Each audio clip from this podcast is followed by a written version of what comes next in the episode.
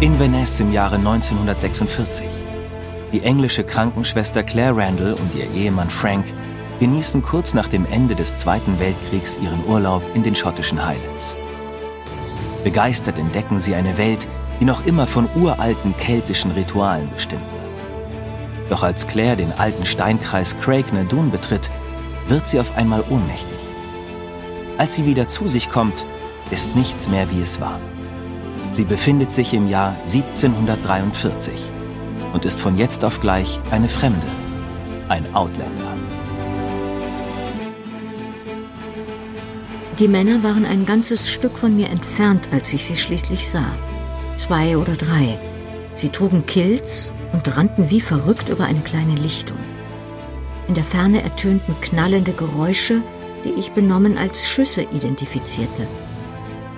Ich war mir ziemlich sicher, dass ich immer noch halluzinierte, als das Geräusch der Schüsse vom Auftreten von fünf oder sechs Männern gefolgt wurde, die rote Röcke und Kniehosen trugen und Musketen schwangen.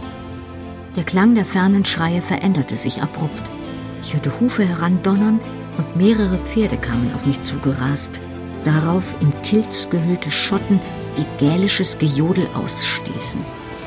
Ich warf mich mit solcher Beweglichkeit zur Seite, dass der Beweis erbracht schien, dass mir körperlich nichts fehlte, ganz gleich, wie es um meinen Geisteszustand bestellt sein mochte.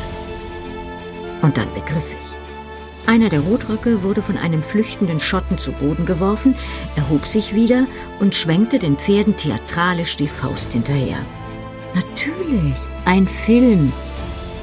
Schüttelte den Kopf über meine eigene Begriffsstutzigkeit. Sie drehten irgendeinen Kostümfilm. Das war alles. Bestimmt eine dieser Bonnie Prince Charlie Geschichten.